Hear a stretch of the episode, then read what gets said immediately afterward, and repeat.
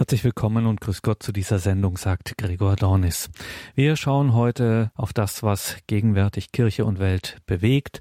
Zum einen natürlich in der Kirche in Deutschland. Denken wir da an das Stichwort synodaler Weg der Deutschen Bischofskonferenz und des Zentralkomitees der deutschen Katholiken. Und wir schauen über den deutschen Tellerrand hinaus, genauer in die Sahelregion und da nochmal ganz speziell in den Tschad, die Lage der Christen dort in der Sahelregion im Tschad wurde von Jahr zu Jahr in der jüngeren Vergangenheit immer bedrohlicher. Christen sind dort bedrängt, stellenweise erleiden sie auch Verfolgung. Jetzt ist das ja auch wieder in einen allgemeineren öffentlichen Fokus gekommen. Emmanuel Macron gemeinsam mit den Staatschefs der Sahelregion hat angekündigt, den Antiterrorkampf zu verstärken. Jedes Jahr gibt es von der Deutschen Bischofskonferenz eine Schwerpunktregion oder ein Schwerpunktland, wo Christen verfolgt und bedrängt sind. Und aktuell ist das tatsächlich eben diese Sahelregion und ganz besonders der Tschad. Die Deutsche Bischofskonferenz hat dazu im November 2019 eine Arbeitshilfe zur Situation der Christen in der Sahelregion vorgestellt. Für die Deutsche Bischofskonferenz war es der Vorsitzende der Kommission Weltkirche, der Bamberger Erzbischof Ludwig Schick und aus N'Djamena, der Hauptstadt des Tschad, war Erzbischof Edmund Jitanga angereist. Beginnen wir mit der Kirche in Deutschland, mit dem, was hier unter anderem auch unter dem Überbegriff synodaler Weg diskutiert wird, durchdacht wird, durchbetet wird, durchaus, welche Schwerpunkte hier wichtig sind. Der synodale Weg hat begonnen sowohl mit Rücken als auch mit Gegenwind. Jenseits der vielen inhaltlichen Themen, über die man lebhaft diskutiert, hat sich der Erfolgsautor und Blogger Dr. Josef Bordert mal Gedanken über die Strukturen dieses synodalen Weges von Deutscher Bischofskonferenz und Zentralkomitee der deutschen Katholiken gemacht. Was begründet worin besteht, wie weit reicht die Entscheidungskompetenz dieses synodalen Weges. Mal ein ganz anderer Blick auf diesen besonderen Vorgang in der deutschen Kirchengeschichte von Dr. Josef Bordert. Der Weg, die Wahrheit und das Lehren. Soll in der Kirche künftig gelten, was ein synodaler Weg beraten hat? Das Zentralkomitee der deutschen Katholiken hat in einem Papier aus dem Jahr 2016 festgestellt, Zitat, Synodalität ist ein Strukturprinzip des Handelns der Kirche. Der Blick richtet sich dabei nicht allein auf besondere Ereignisse in formalisierter, organisierter Gestalt. Mit Papst Franziskus geht die Kirche ganz grundlegend einen Weg in die Zukunft, auf dem es gilt, Zutrauen zu den Gaben des Geistes Gottes zu haben, die sich in der Gemeinschaft der Getauften immer wieder als wirksam erweisen. Als Strukturprinzip betrachtet ist Synodalität als eine Grundhaltung bei Beratungen sowie in Entscheidungsfindungsprozessen zu betrachten, durch die die Kirche erfahrbar und erlebbar wird, als das, was sie ist, eine Gemeinschaft von Menschen, die nach Antworten auf ihre Lebensfragen suchen und angesichts von Sünde und Tod auf Gottes Barmherzigkeit vertrauen. Synodalität bedeutet, einen Weg zusammenzugehen. Soweit das Zentralkomitee der deutschen Katholiken 2016. Der Synodalität als methodischem Ansatz liegt beim synodalen Weg das Prinzip der wohlwollenden Einigung, Beratung. Die Foren werden paritätisch geleitet, Klerus und Laien sind gleichberechtigt, aber auch das der verbindlichen Mehrheit, Stichwort Entscheidungsfindungsprozesse, zugrunde. Verbindlich für was? Für die Wahrheitssuche? Papst Benedikt XVI. sah deutlich, dass das Recht der Mehrheit auf Durchsetzung der eigenen Interessen nicht immer zur Wahrheit führt. Dem Deutschen Bundestag gab er im September 2011 dazu den entscheidenden Hinweis. Zitat In einem Großteil der rechtlich zu regelnden Materien kann die Mehrheit ein genügendes Kriterium sein aber dass in den Grundfragen des Rechts, in denen es um die Würde des Menschen und der Menschheit geht, das Mehrheitsprinzip nicht ausreicht, ist offenkundig. Zitat Ende. In diesen Fällen wird das Durchsetzen der Mehrheitsmeinung gegen die Würde des Menschen und der Menschheit den Widerstand zur Pflicht jedes Politikers machen, der auf sein Herz hört, auf die Stimme seines Gewissens, auf das Naturrecht, das in solchen Fällen zum geltenden Recht in Widerspruch geraten kann, aber immer schwerer wiegt. Es ist offensichtlich, dass wir mit Glaubensfragen erst recht in einen Bereich eintreten, der vor dem konventionalistischen Zugriff gesellschaftlich organisierter Mehrheiten geschützt werden muss. Doch zunächst muss nachvollzogen werden, warum die Kirche dennoch meint, auf diesem Wege von der Wahrheit zur Mehrheit zu einem Mehr an Gewissheit zu gelangen. Auffällig ist, der synodale Weg mit seinem Prinzip der Synodalität ist geradezu typisch für die Moderne. Die Moderne ist nämlich skeptisch gegenüber der Wahrheit, wenn sie absolut behauptet wird. Heißt das nun, die Mehrheit sollte keine Rolle mehr spielen? Nein, natürlich nicht. Der Mainstream hat zumindest nicht immer Unrecht und es ist daher nicht prima facie falsch, ihm Gehör zu schenken. Die Demokratie bietet die beste Form, sich unter der Bedingung allgemeiner Unsicherheit und viele politische Entscheidungsfragen bringen als Hypothek diese Bedingung mit sich, schrittweise dem Ideal von Gerechtigkeit und Wahrheit anzunähern, wenn man nicht der Schwarmintelligenz allein vertraut, sondern die demokratischen Prozesse auf einer naturrechtlichen Basis gründen lässt. Wenn man also anerkennt, dass es Regeln gibt, die man nicht regeln kann, jedenfalls nicht anders, als sie seit jeher geregelt sind, in dem, was wir Naturrecht nennen. Wer davon abweicht, indem er etwa die Würde des Menschen zur Disposition stellt, verlässt den Grund, auf dem er steht. Besonders die katholische Kirche, im Grunde nur noch sie, betont diesen Vorbehalt. Nun macht sie sich selbst zum Gegenstand konventionalistischen Bedenkens und Verhandelns. Das ist widersinnig. Denn wenn man als katholische Kirche die Vorbehalte von Naturrecht und Schöpfungsordnung belehrend nach außen hin artikuliert in Richtung der Politik, in Richtung des Staates, dann muss die Frage erlaubt sein, ob sie dann nicht auch nach innen wirken sollten. Auch und gerade innerhalb der Kirche muss man doch bezweifeln dürfen, ob der Eintrag der Debatte und des Mehrheitsprinzips ins katholische Methodenarsenal ein so kluger Schritt ist. Und nichts anderes ist ja Synodalität, zumindest in der Lesart des ZDK, einer der beiden Säulen des synodalen Weges.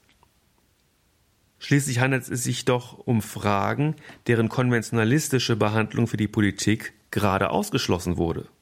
Ist denn die Kirche an dieser Stelle weiter? Ist der Sensus Fidei oder Fidelium in Glaubensfragen besser als die Stimmung in Umfragen und die Machtverhältnisse in Parlamenten? Warum dann mit dem Synodalitätskonzept jenem prinzipiell zubilligen, was man dieser grundsätzlich abspricht, nämlich ein sicheres Urteil über letzte Fragen sprechen zu können? Wenn die Antworten auf diese letzten Fragen nicht geistlich gesucht werden, wenn Wahrheit nicht mehr die Person Jesu Christi meint, sondern Gegenstand von Beratung und Verhandlung ist, ja von Entscheidungsfindungsprozessen, jenseits soteriologischer und ekklesiologischer Entschiedenheit, dann droht die Wahrheit auch innerhalb der Kirche von der Mehrheit als neues Paradigma der Gewissheit verdrängt zu werden. Das wäre modern, aber das wäre nicht katholisch. Es ist zumindest einer unter den deutschen Bischöfen, der das ebenso zu sehen scheint, Rainer Maria Kardinal Wölki, der Erzbischof von Köln.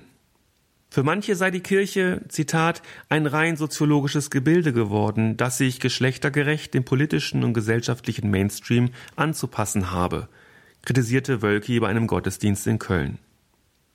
Er wandte sich dagegen unter Hinweis auf angeblich neuere wissenschaftliche Erkenntnisse, insbesondere der Sozial- und Humanwissenschaften, Glaube und Lehre der Kirche zur Disposition zu stellen und wie Politiker in einem Parlament mit demokratisch gefassten Mehrheitsbeschlüssen eine sogenannte Reform der Kirche herbeizuführen.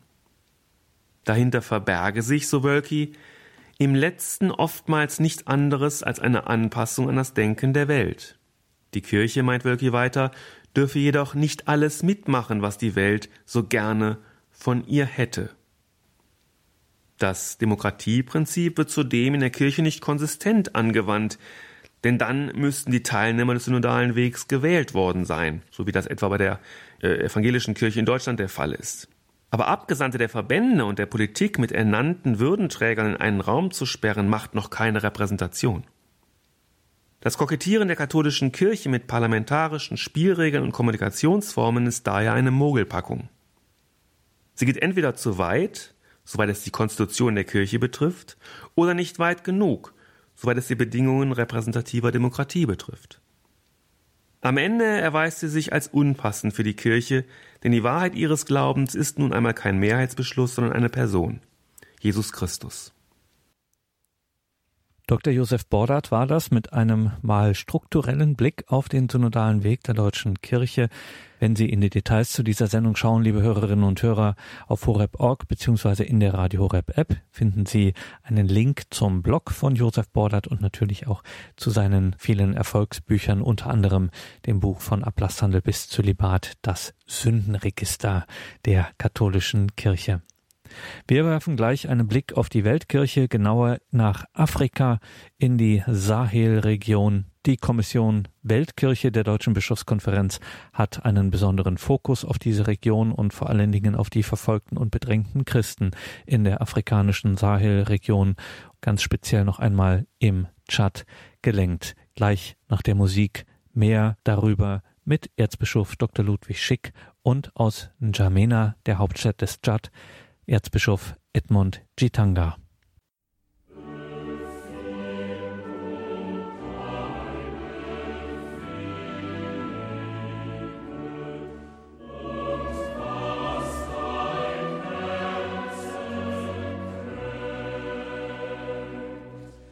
Willkommen zurück in dieser Sendung, sagt Gregor Dornis. Anfang des Jahres wurde die Welt an eine muss man ehrlicherweise zugestehen, vergessene Region erinnert. Der französische Präsident Emmanuel Macron lud zu einem Gipfel mit mehreren Amtskollegen aus der Sahelregion ein, um über den zunehmenden Terror des islamischen Staats zu sprechen. Die Sahelregion, das hierzulande bekannteste Land, ist wohl der Tschad. Die Sahelregion wird gerade für Christinnen und Christen zu einem immer gefährlicheren, bedrängenderen Ort. Diese Region, die Sahelregion, steht auch im besonderen Fokus der Kommission Weltkirche der Deutschen Bischofskonferenz. Sie hat Ende 2019 eine Arbeitshilfe zur Situation der Christen in der Sahelregion veröffentlicht. Wir hatten im vergangenen Jahr an dieser Stelle hier davon berichtet.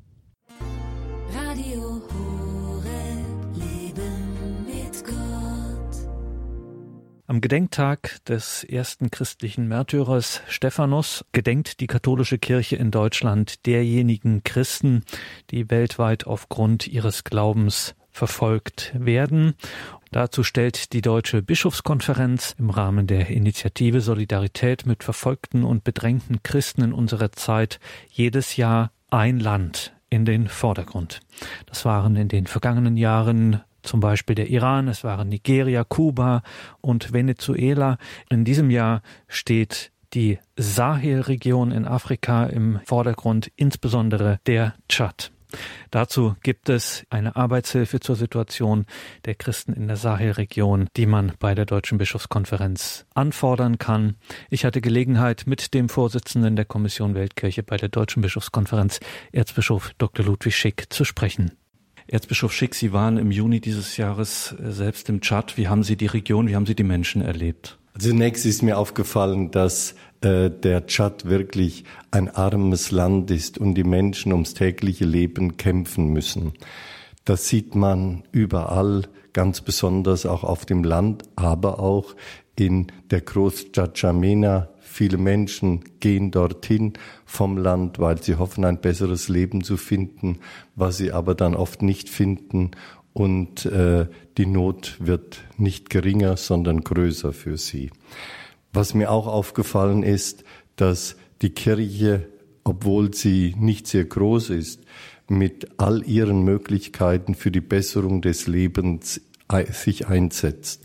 Das geschieht einmal, indem äh, sie auch äh, viele Schulen unterhält, äh, Krankenstationen äh, und vieles andere, was für die Menschen wichtig ist und ihnen das Leben erleichtert. In der Armut kann man sich keine Medikamente kaufen, kann man kein Schulgeld bezahlen und alle diese Dinge. Und was die Kirche halt auch macht, sie versucht durch ähm, interreligiösen Dialog auf allen Ebenen das Verständnis füreinander äh, zu wecken und auch wenn Konflikte auftreten, sie möglichst schnell zu lösen.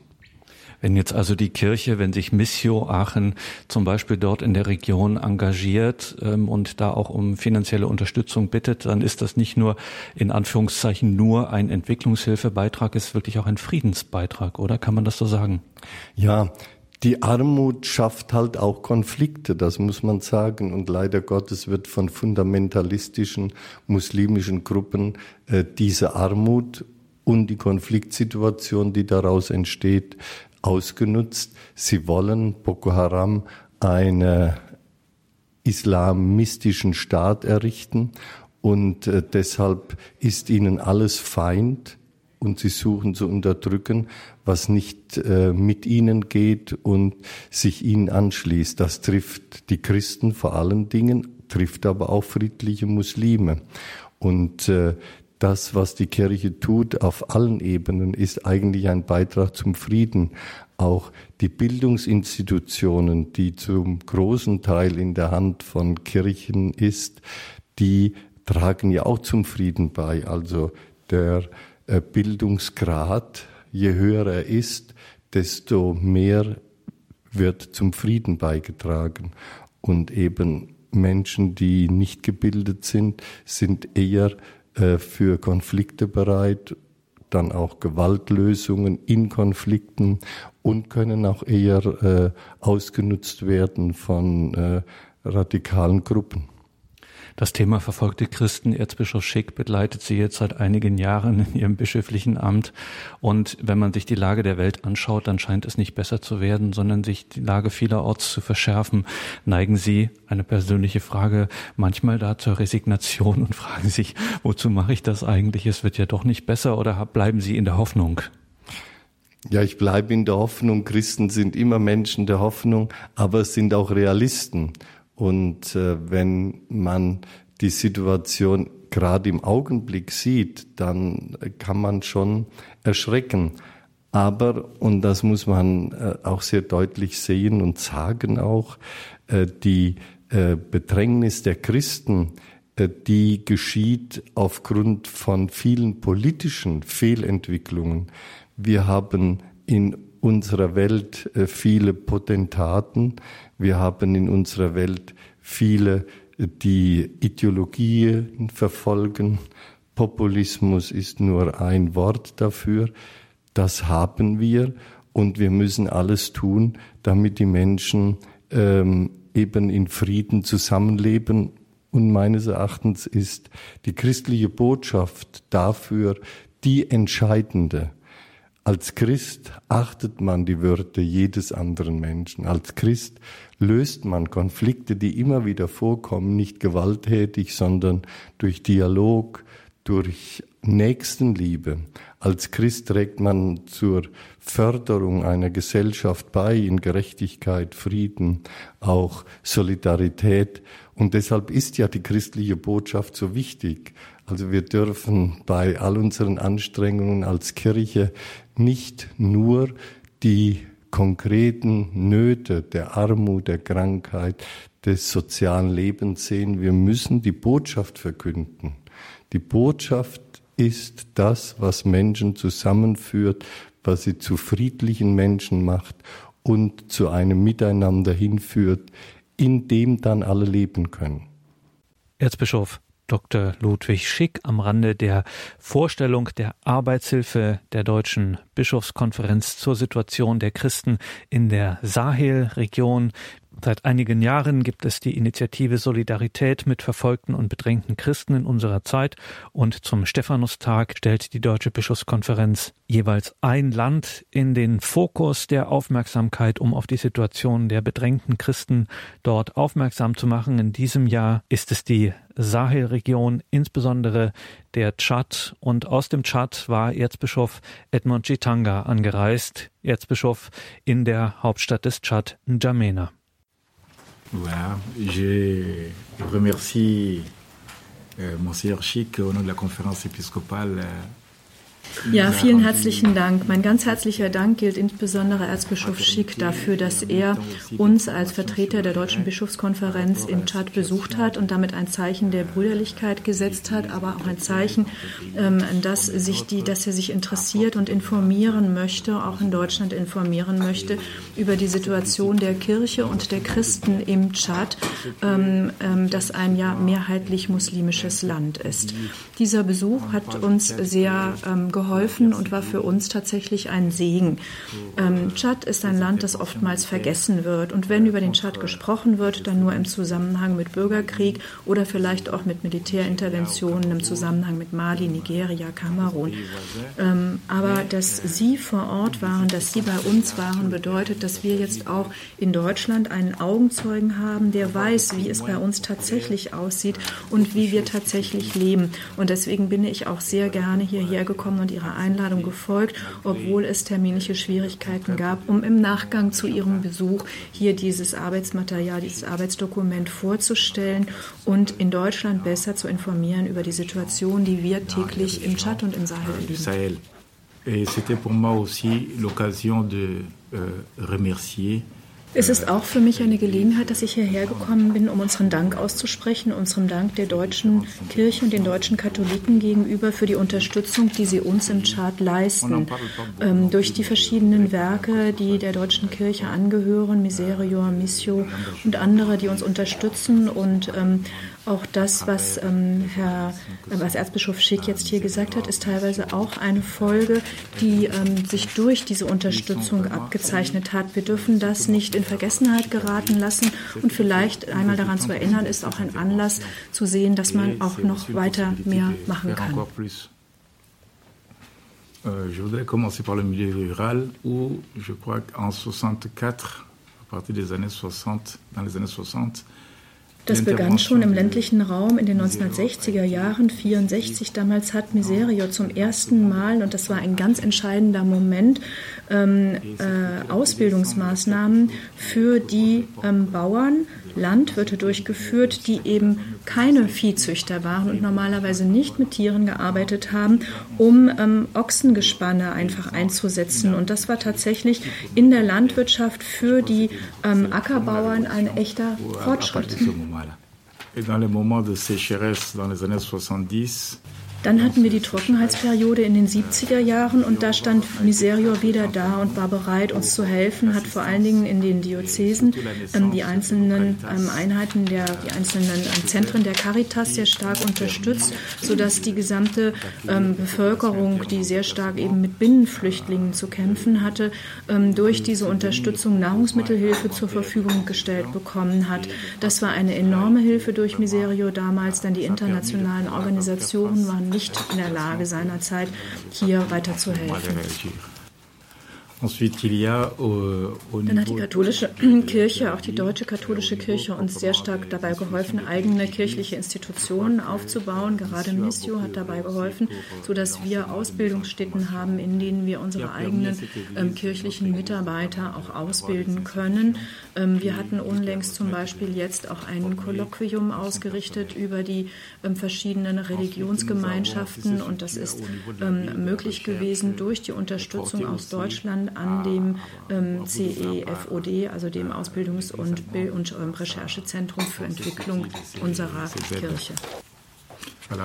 Euh, ja, das sind die verschiedenen, ganz unterschiedlichen Ausdrucksformen der Solidarität, die wir immer wieder aus Deutschland erlebt haben. Und wenn ich jetzt hier spreche, dann möchte ich das auch tun, in erster Linie, um dafür meinen Dank zu sagen. Und auch um meinen Dank zu sagen ähm, dafür, dass sich das auch in der Reise, die Erzbischof Schick in unser Land getätigt hat und in unsere Region getätigt hat, niedergeschlagen hat. Erzbischof Edmund Chitanga Ende November in Berlin. Erzbischof Chitanga ist der Erzbischof von Jamena im Tschad. Insbesondere der Tschad, aber auch die gesamte Sahelregion in diesem Jahr im besonderen Fokus der Initiative Solidarität mit verfolgten und bedrängten Christen in unserer Zeit, dieser Initiative der Deutschen Bischofskonferenz, die im besonderen Fokus stehen soll in der katholischen Kirche in Deutschland. Dazu gibt es auch eine sehr informative, sehr schön aufbereitete Arbeitshilfe zur Situation der Christen in der Sahelregion, bestellbar bei der Deutschen Bischofskonferenz. Wie das geht, das steht natürlich in den Details zu dieser dieser Sendung auf horeb.org.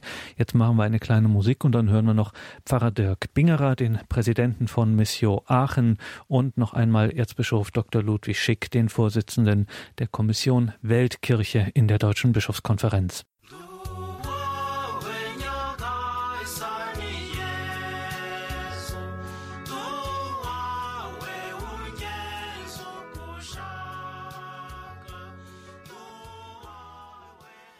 Willkommen zurück in dieser Sendung mit einem Bericht von der Vorstellung einer Arbeitshilfe der Deutschen Bischofskonferenz, nämlich eine Arbeitshilfe zur Situation der bedrängten Christen in der Sahelregion. Alljährlich stellt die Initiative Solidarität mit verfolgten und bedrängten Christen in unserer Zeit, eine Initiative der Deutschen Bischofskonferenz, stellt ein Land in den Fokus, um auf die Situation der Christen dort aufmerksam zu machen. In diesem Jahr ist es die Sahelregion, insbesondere ist es der Tschad. Erzbischof Dr. Ludwig Schick ist Vorsitzender der Kommission Weltkirche der Deutschen Bischofskonferenz. Unter anderem er natürlich hat diese Arbeitshilfe mit erstellt und dann auch der Öffentlichkeit vorgestellt und er erklärte, dass in der Sahelregion Christen und Muslime traditionell harmonisch miteinander gelebt haben und dieses gute Miteinander, so Erzbischof Schick, ist durch die Entwicklung der vergangenen Jahre in Gefahr geraten. Boko Haram destabilisiert die Region immer wieder durch massive Terroranschläge. Es gibt brutale Gewalt, die sich immer mehr auch gegen Kirchen und Vertreter von Religionsgemeinschaften richtet. Eine starke wachsende Einflussnahme auch Saudi-Arabiens in der Region führt zu Spannungen und in der Folge würden dann eben auch die starken sozialen Konflikte in der Sahelregion zum Beispiel die Auseinandersetzung zwischen nomadischen Viehzüchtern und sesshaften Bauern in gefährlicher Weise religiös aufgeladen. Erzbischof Dr. Ludwig Schick. Ich bin inzwischen schon sehr lange äh, Vorsitzender dieser Kommission und ähm, sehe die Situation jetzt schon viele Jahre und im Augenblick, das muss man sagen, ist die Situation der bedrängten und verfolgten Christen nicht einfacher geworden. Das liegt an vielen politischen Entwicklungen, die wir leider Gottes in unserer Welt feststellen müssen, auch mit dem Thema Populismus, mit dem Thema neue Nationalismen, auch mit dem Thema neue Potentaten, die wir in dieser Welt vermehrt haben.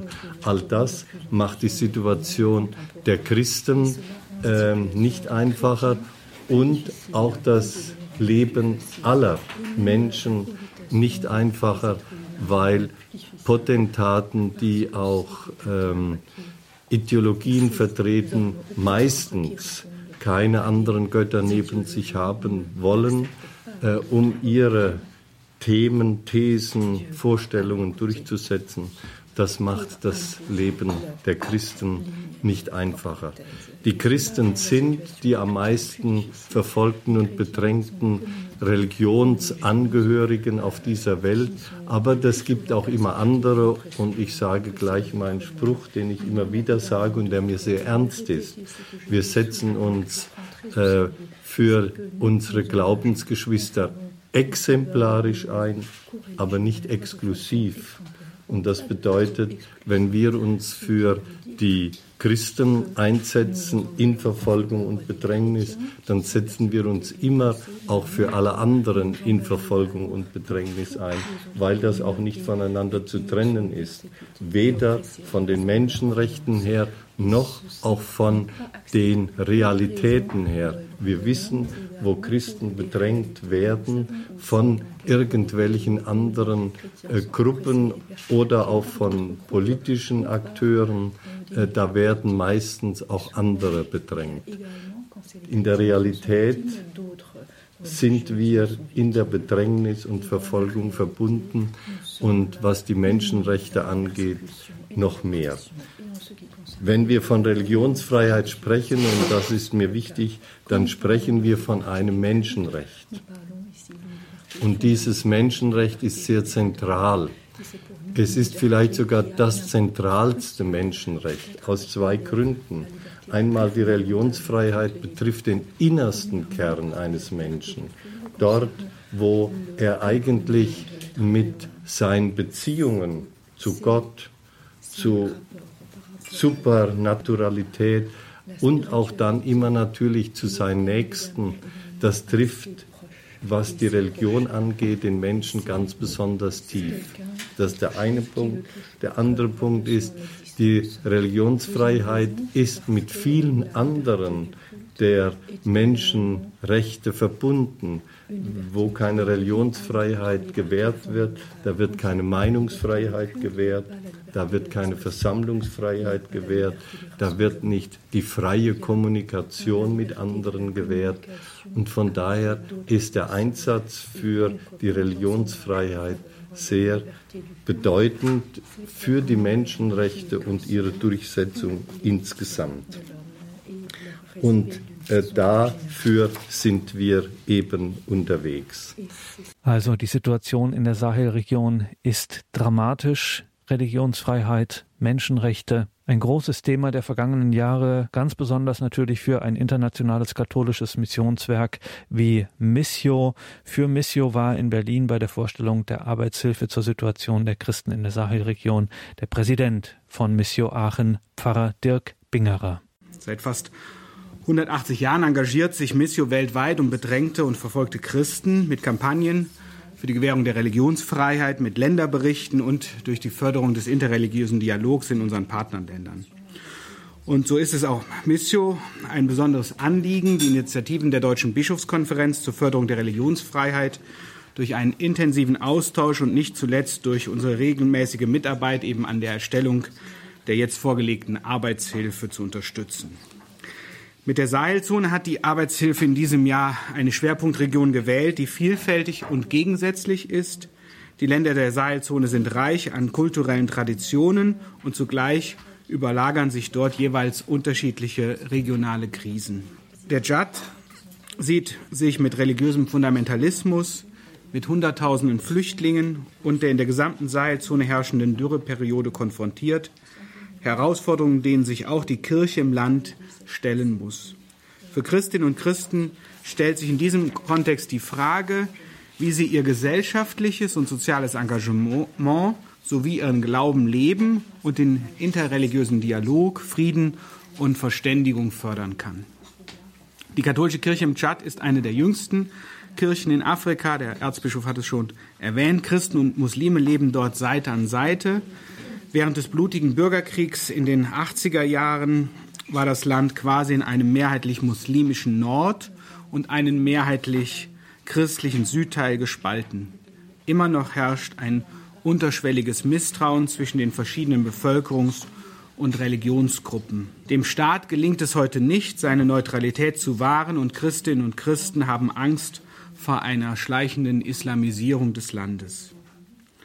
Gleichzeitig leben uns Angehörige aller Religionen im Tschad vor, wie trotz aller Spannungen und Konflikte ein Dialog geführt wird, der es ermöglicht, gemeinsame Perspektiven zu entwickeln. Besonders lebhaft hat uns das Schwester Aida Jasbek vor Augen geführt, die das Kulturzentrum Almuna in der tschadischen Hauptstadt Jamena leitet. Almuna ist arabisch und bedeutet so viel wie Wünsche oder Sehnsüchte. Wer mit der Schwester spricht und sich das von ihr geleitete Zentrum anschaut, der weiß, welche Sehnsüchte gemeint sind. Es geht darum, dass Menschen unterschiedlicher ethnischer Herkunft und religiöser Überzeugung voneinander lernen und miteinander Visionen für ihr Land und eben für das Zusammenleben entwickeln. Das Zentrum Almuna ist ein Ort, an dem die Grundlage für den gemeinsamen Einsatz für Frieden und religiöse Freiheit gelegt wird, die darin besteht, dem anderen offen und angstfrei entgegenzutreten. In Seminaren und Publikationen wird Wissen über unterschiedliche Religionen und kulturelle Traditionen des Landes vermittelt. In Workshops erwerben Teilnehmende praktische Kompetenzen in Mediation und Konfliktlösung und wenden das Erlernte, begleitet von Fachkräften, in ihren gesellschaftlichen Kontexten an.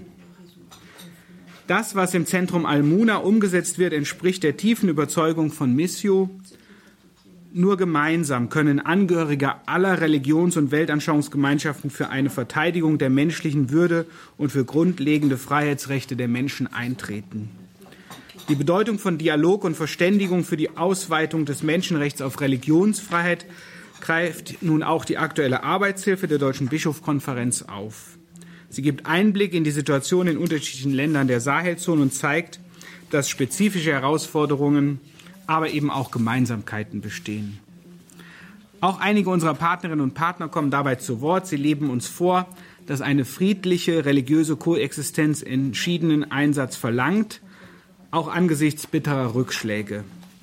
Friedliche religiöse Koexistenz geht einher mit der Pflege interkultureller Kompetenz, der Entwicklung einer eigenen religiösen Identität sowie der Bereitschaft und Fähigkeit zum interreligiösen Dialog. Zu dieser friedlichen religiösen Koexistenz gehört schließlich auch die Freiheit des einzelnen Menschen, sich zu seinem Glauben zu bekennen, ihn eben zu praktizieren, sowie ihn frei wählen zu können. Alle Menschen, vollkommen unabhängig von Religion, ethnischer Zugehörigkeit oder Geschlecht, haben das Recht auf Religionsfreiheit. Es ist uns ein besonderes Anliegen von Missio, Christen in Situationen der Bedrängnis zu stärken und die Kirche auch in diesen Regionen zu unterstützen. Christen aller Konfessionen sollten in den verschiedenen Ländern eine geeignete und würdevolle Heimat finden, eine Heimat, in der sie ihren Glauben in Freiheit bekennen können, ohne Angst vor Unterdrückung oder gar Verfolgung. In diesem Sinne freue ich mich, dass die Initiative der Deutschen Bischofskonferenz Solidarität mit verfolgten und bedrängten Christen dazu beiträgt, dass die Menschen in Deutschland auf die Situation bedrängter Christen in der Sahelzone und in anderen Ländern der Welt aufmerksam werden. Pfarrer Dirk Bingerer, Präsident von Missio Aachen, bei der Vorstellung der Arbeitshilfe zur Situation der Christen in der Sahelregion. Liebe Hörerinnen und Hörer, an der Stelle ist vielleicht ein kleiner Hinweis noch wichtig dass da im Hintergrund geredet wird. Das ist keine Unaufmerksamkeit von Teilnehmern an der Vorstellung dieser Arbeitshilfe der Deutschen Bischofskonferenz. Das ist die Übersetzerin von Erzbischof Chitanga, die ihm die deutschen Statements natürlich simultan übersetzt hat. Erzbischof Schick, der Weltkirche-Bischof in der Deutschen Bischofskonferenz, hatte sich ja vor kurzem selbst ein Bild von der Situation in der Sahelregion gemacht und in seinem Statement machte er natürlich auf die angespannte und immer dramatischer werdende Situation aufmerksam, unterstrich aber auch zugleich, dass die Ortskirchen in der gesamten Sahelregion gerade im Angesicht der sozialen und politischen Herausforderungen als Vermittler zwischen den Religionen dienen, wie er betonte, Friedensstifter und Motoren einer ganzheitlichen Entwicklung des Menschen. Was tun die Christen einmal, indem sie die Botschaft verkünden? Und die Botschaft Jesu Christi ist eben die Botschaft auch der Friedfertigkeit äh, gegen Gewalt. Und wenn Konflikte auftreten, das ist bei Menschen halt immer so, äh, im privaten Bereich, im familiären und im politischen, dann müssen sie eben friedlich gelöst werden. Das Evangelium ist dafür sicher eine ganz wichtige Ressource. Anderes, was die Kirche auch durch ihre Botschaft, Predigten, Katechese und ähm, auch Erwachsenenbildung dort tut, ist, dass sie die christliche Soziallehre verbreitet, dass halt jedes, jeder Mensch ein Subjekt ist, eine Person, eine Persönlichkeit, die entwickelt werden soll und sich entwickeln soll und sich dann einbringt. Die Subsidiarität, dass man die einzelnen Gruppen auch miteinander, nebeneinander und vor allen Dingen füreinander leben lässt, das ist eigentlich der Sinn von Subsidiarität. Subsidium heißt ja Hilfe dem anderen geben und dann in der Solidarität, dass man miteinander lebt. Diese wichtigen Botschaften äh, haben wir und die allerwichtigste Botschaft ist, dass wir einen Gott haben, der in Jesus Christus sein Gesicht gezeigt hat und der äh, eben allen Menschen die gleiche Würde gibt und auch die gleichen Rechte. Das ist etwas, was die Kirche tut und wo wir sie auch unterstützen. Das andere sind die vielen Bildungseinrichtungen. Wir wissen aus Erfahrung und auch äh, nach, äh, durch Nachforschungen, dass Menschen, die gebildet sind, weniger zu Verfolgung, Ausgrenzung, Bedrängung von anderen neigen, sondern eher Verständnis füreinander haben. Die Schulen der Kirche sind äußerst wichtig für das friedliche Zusammenleben und für die Entwicklung. Und das Dritte ist natürlich auch die Hilfe für die, äh, das Gesundheitswesen, das äh, ganz unterentwickelt ist im äh, Tschad und wo die Kirche auch durch ihre ähm, Kliniken oder äh, die Sozialpoints in äh, dem ganzen Gebiet sehr viel wirkt. Und ein drittes, was, oder ein viertes, was auch sehr wichtig ist, das ist die Förderung des interreligiösen Dialogs. Das ist so die Situation im Chat mit den negativen Seiten und den positiven Seiten. Dazu kann man aber noch vieles sagen. Ich möchte nur noch einmal zum letzten Punkt. Der christlich-islamische Dialog ist möglich. Er ist mit einigen Gruppen des Islam nicht möglich, das ist Faktum, und er ist mit anderen sehr wohl möglich. Und unser Bestreben war immer, ist immer und muss es auch immer sein, ähm, die friedlichen und dialogbereiten Gruppen so zusammenzubringen und so miteinander zu verbinden, dass eben Radikale ähm, keine Chance haben. Das ist in, äh, immer von verschiedenen äh, Faktoren auch abhängig, auch nochmal die Armut, die soziale Situation. Ähm, deshalb muss die Kirche, wenn sie evangelisieren will, und das gehört unabdingbar dazu, die sozialen Verhältnisse verbessern, aus dem Evangelium heraus und auch wegen des Evangeliums, damit es verkündet werden kann.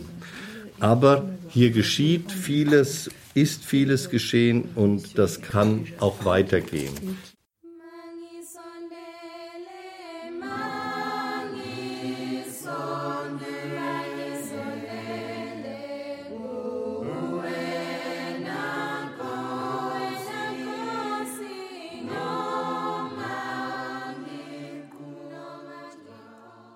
Willkommen zurück in dieser Sendung, sagt Gregor Dornis. Wir schauen noch einmal auf die Kirche in Deutschland und auf den synodalen Weg der Deutschen Bischofskonferenz und des Zentralkomitees der deutschen Katholiken. Es gab ja eine Online-Umfrage, wo sich alle Gläubigen, alle Getauften mit Klarnamen und Daten äußern konnten zu dem, was beim synodalen Weg besprochen, thematisiert wird, welche Lösungsvorschläge, welche Antworten man auf diese zentral gestellten Fragen hat.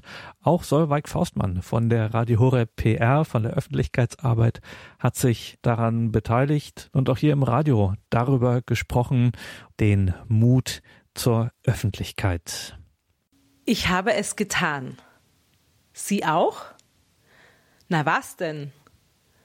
Nun, ich habe den Fragebogen der Deutschen Bischofskonferenz und des Zentralkomitees der deutschen Katholiken beantwortet zu Themen, über die man anscheinend heute als Katholik nachdenken muss.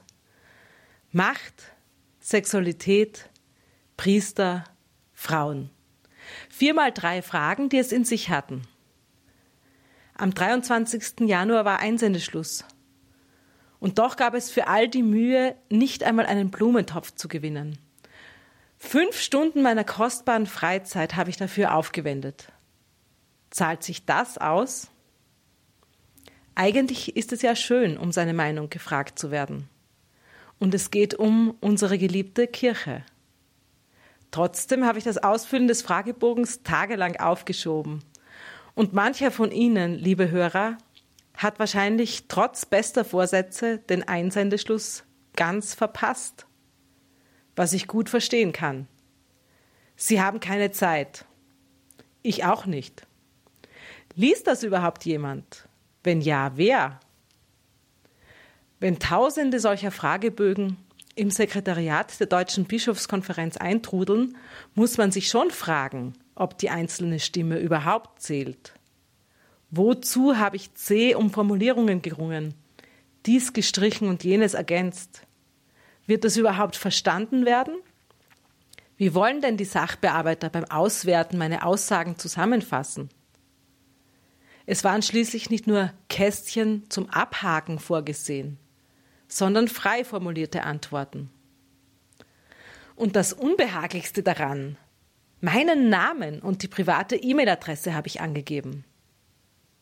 Im Zeitalter des Datenschutzes sollte es zwar selbstverständlich sein, dass unsere Namen nicht an die innerkirchliche Öffentlichkeit kommen, zumal die Bischofskonferenz uns das zusichert.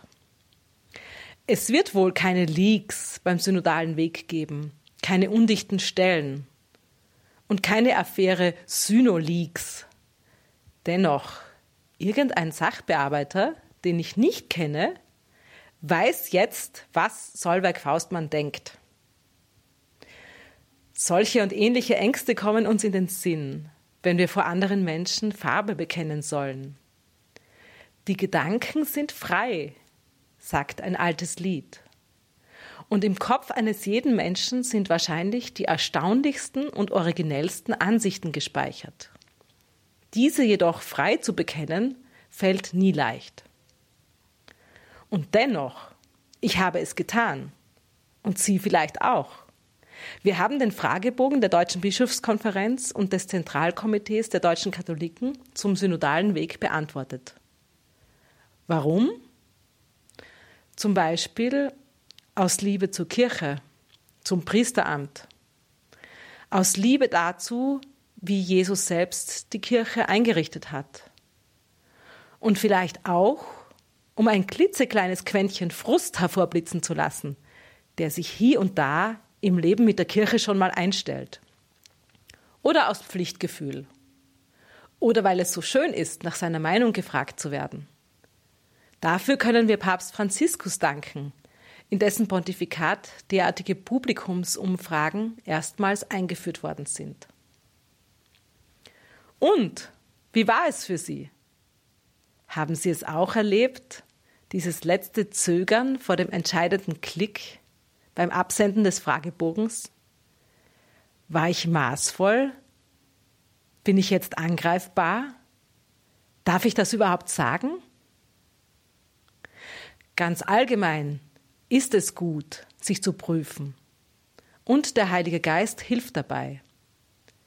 Die Kardinaltugend des Mutes sollte immer von ihrer Schwester der Klugheit ergänzt werden. Unkluge Aussagen verletzen schließlich Menschen, produzieren Shitstorms in der Öffentlichkeit und führen im schlimmsten Fall dazu, dass wir in Schubladen eingeordnet werden, aus denen wir uns nicht mehr befreien können. Sie müssen und sollen ihren eigenen Ruf schützen. Also, Gewissenserforschung ist angesagt. Aber dann versenden. Und jetzt kommt das Erstaunliche. Sie haben es gewagt. Sie haben sich mutig ausgesprochen, haben dafür sogar Mühe aufgewendet. Und sie sind stolz auf sich. So ist es mir ergangen, zu meiner eigenen Verwunderung. Was für ein befreiendes Gefühl, sich einmal aus den biedermeierlichen vier Wänden des eigenen Kopfes gewagt zu haben. Welche Freude, die eigenen Überzeugungen sachlich und gut formuliert zu haben. Mit Leidenschaft zwar, aber nicht aggressiv. Und mir wird plötzlich klar, was ich selber denke. Und dass ich mich nicht dafür schämen muss. Selbst wenn ich in einigen Punkten nicht mit der Mehrheit meiner Mitkatholiken übereinstimmen sollte. Die eigene Meinung gehört zu mir wie mein Name an der Tür, um einen alten Schlager von Marianne Rosenberg zu zitieren. So ein Synodalfragebogen ist doch der reinste Psychotest. Er reinigt und ordnet das eigene Denken. Und das Beste daran ist, mit ihrer eigenen Ansicht können sie auch andere bereichern. Wenn sie ihre Meinung nicht äußern, dann fehlt genau diese Stimme im Konzert der gesellschaftlichen Weltanschauungen. Kein Wunder, dass uns die Medien mitunter von Stimmungslagen oder herrschenden Meinungen berichten, bei denen wir uns am Kopf kratzen und uns fragen, so? Denken die meisten Menschen wirklich das? Die Wahrscheinlichkeit ist aber doch groß, dass sich etliche Querdenker gar nicht zu Wort gemeldet haben weil es doch bequemer und sicherer ist, die Gedanken im eigenen Kopf zu behalten. Wie schade. Die Frist für den synodalen Fragebogen ist zwar leider abgelaufen, aber grämen Sie sich nicht, wenn Sie diese Chance versäumt haben. Für die freie Meinungsäußerung gibt es keinen Einsendeschluss, sondern zahlreiche Gelegenheiten. Schreiben Sie einen Leserbrief. Gehen Sie mit beim Marsch für das Leben. Unterzeichnen Sie eine sinnvolle Internetpetition oder ein Volksbegehren. Stellen Sie kritische Fragen bei einer Podiumsdiskussion. Anonymes Kommentieren im Internet zählt jedenfalls nicht. Einüben in diesen Mut zur Öffentlichkeit können Sie sich direkt bei uns im Radio. Rufen Sie an, sagen Sie uns Ihren Namen und trauen Sie sich, ein Gesetz vom Rosenkranz vorzubeten. Wagen Sie es, dem Programmdirektor eine Frage zu stellen oder unseren Referenten am Ende ihrer Vorträge. Wenn Ihnen dabei das Herz klopft, umso besser. Dann sind Sie nämlich jemand, der zum ersten Mal anruft. Und genau Sie brauchen wir als Bereicherung unseres Radios. Schließlich soll doch niemand denken, dass Radio Horeb nur von dem einigermaßen überschaubaren Personenkreis gehört wird, der gerne und oft auf Sendung anruft. Wenn Sie sich überwinden und der kleinen Flamme Mut in Ihrem Inneren folgen, könnte es sein, dass auch Sie diese erstaunliche Erfahrung machen. Es gibt kaum eine Handlung, die so schnell eine spontane Befriedigung nach sich zieht, wie das Überwinden der eigenen Ängstlichkeit in kleinen Dingen. Wenn wir alle dies Tag für Tag einüben, dann werden wir in der Öffentlichkeit, ganz allgemein, genauso wie bei Radio Horeb, wieder mehr unterschiedliche Stimmen hören dann sind wir eine echte Gesellschaft der Vielfalt. Und dann sind wir wirklich ganz freie Persönlichkeiten und nicht nur in Gedanken. Solveig Faustmann von der Radio Horeb PR unserer Öffentlichkeitsarbeit. Damit geht diese Credo-Sendung zu Ende, liebe Hörerinnen und Hörer. Danke Ihnen allen fürs Dabeisein, für Ihr Interesse hier. Das alles kann man nachhören auf einer CD, bestellbar bei unserem CD-Dienst und natürlich auch in der Mediathek kann man das nachhören in der Radio Horeb App und auf horeb.org. Danke Ihnen allen fürs Dabeisein, für Ihre Verbundenheit, dass Sie diese Gebetsgemeinschaft, diese Glaubensgemeinschaft des Radios durch Ihre Gebete, durch Ihre Spenden Spenden durch ihre Opfer möglich machen. Ein herzliches Vergelt's Gott Ihnen allen. Einen gesegneten Abend und eine behütete Nacht wünscht ihr Gregor Dornis.